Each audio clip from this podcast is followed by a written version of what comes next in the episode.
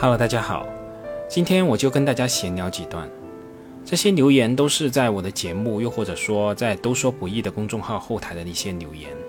正如我在标题中所要表达的一样，这次确实仅仅是闲聊，就着这几段留言唠唠嗑，没有对错，也没有太多实质性的内容。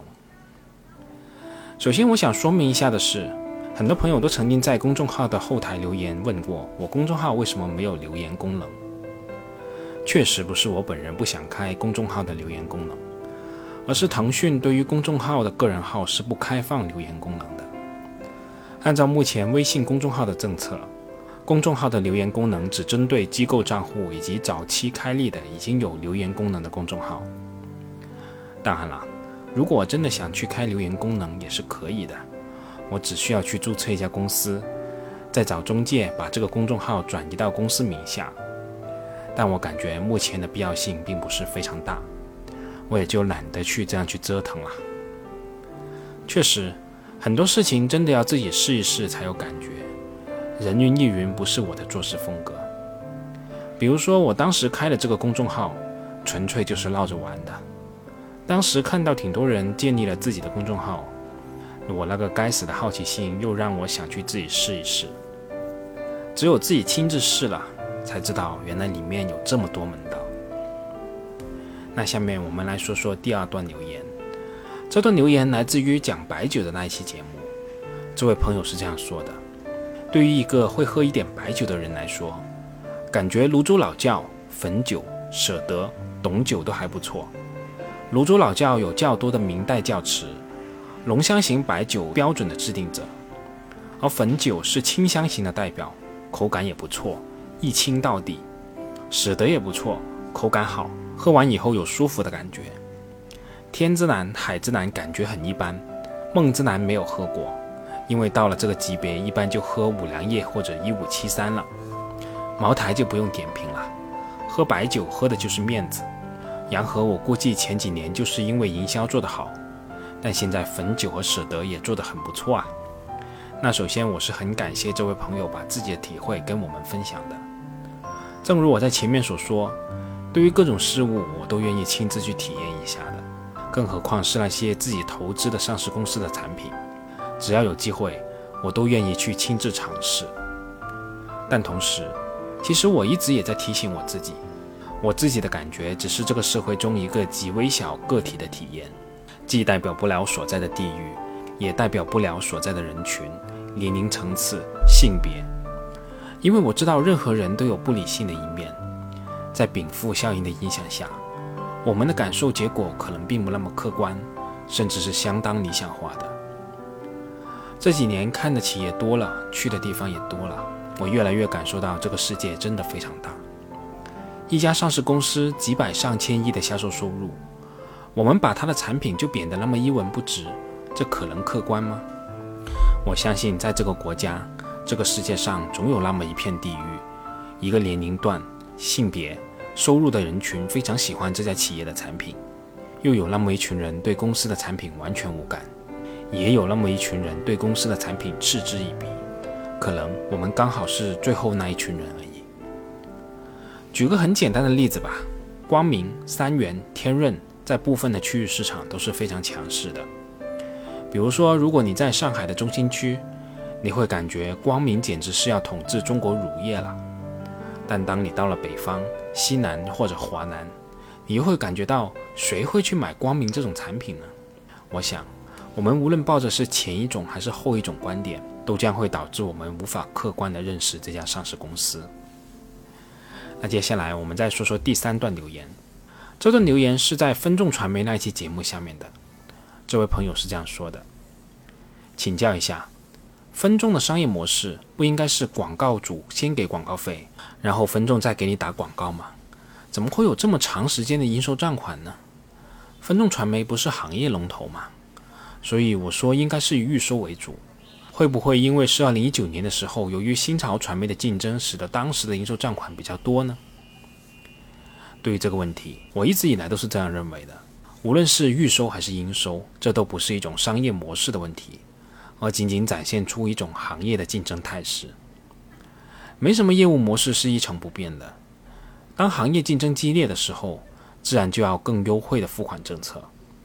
就举分众这例子吧，分众传媒是行业龙头，这不错，占据着大量重点城市的楼宇电梯，是品牌占领心智的一个重要渠道。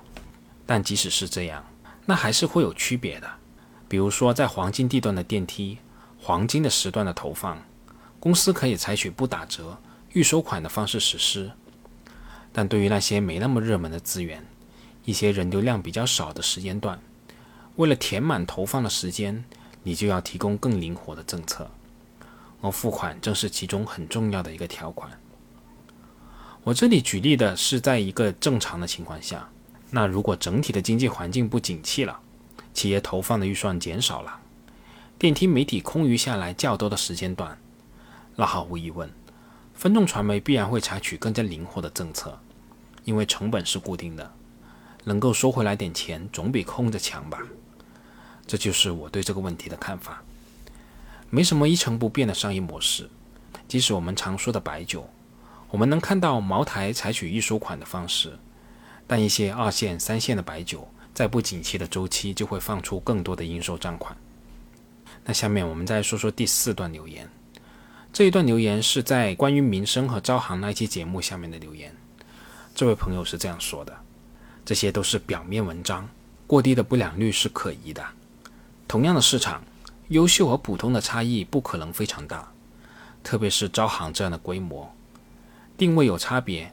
虽然同样是对公业务，但是民生对民营企业的支持更大一些，而民营发生的不良率要更高。那对于这位朋友的留言，我是不太认同的，特别是在投资者的视角下，我是更加不认同的。投资者的角度很简单，银行的财务杠杆高达十倍以上，哪怕小小的一点瑕疵和错误都会被直接放大十倍。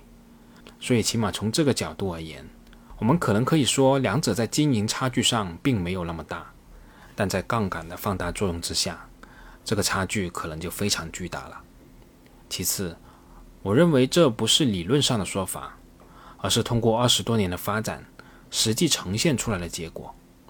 如果你说人为调节这些指标，一年、两年、三年、五年都是有可能的，但是要确保二十年不爆雷，那就太困难了。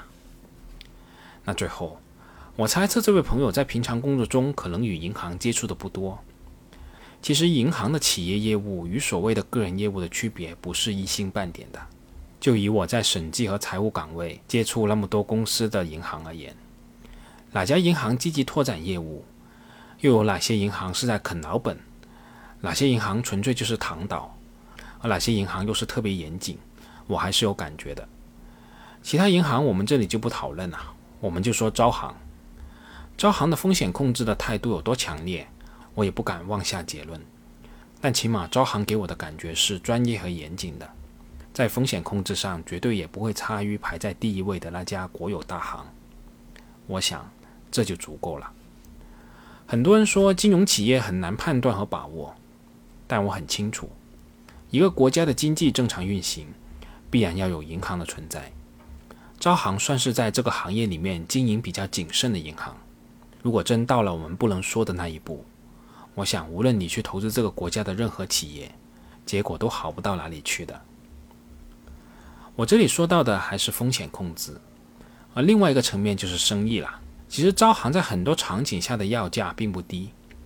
我举一个例子，我们公司目前一共有三家贷款银行，一家国有大行，一家地方区域性银行，还有一家就是招行。而在这三家银行的贷款之中，招行收取的利率是最高的。但我们不得不用招行，为什么呢？不是因为我们没有贷款额度，而是因为我们一个主要的国际供应商的主结算和贷款行是在招行。从供应链金融的角度，我们需要使用一部分招行的贷款。当然了，我需要强调的是，这是一个个例，但我们可以管中窥豹，我们可以明显的感觉到，公司金融真没有我们想象中的那么简单。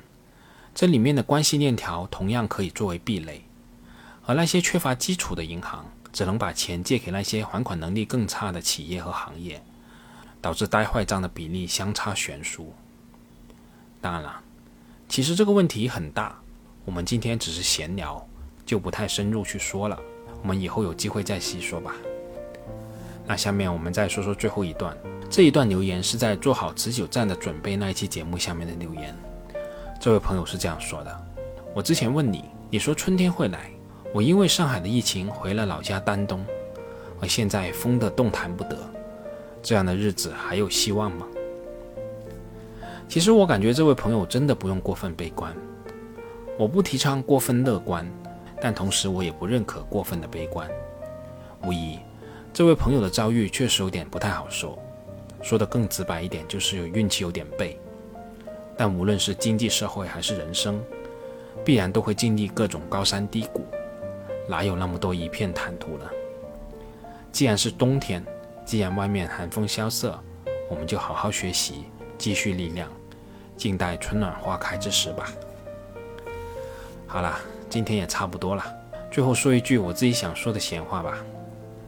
对于美的集团。无论我们怎么把它形容成投机分子，但这家公司在方向上的选择，我是挺认同的。比如说，它进入电梯这条赛道，我是很认同的。这一块行业的格局还没有形成，无论是新建还是更新改造的空间都足够大，而且也可以很好的利用公司原有在机电领域的优势。其实，在此之前，我也看到格力电器有申请电梯领域的专利。但不明白最后格力为什么没有选择这个突围方向。当然了，我这里也仅仅是闲聊。对于经营企业，这些企业的掌舵者无疑比我专业的多，他们掌握的信息也比我多得多，所以我们这里就纯属闲聊了。好了，就这么多，我们下次再见吧。请作为我个人投资的记录，所谈及的投资标的不涉及任何形式的推荐。请独立思考并自担风险。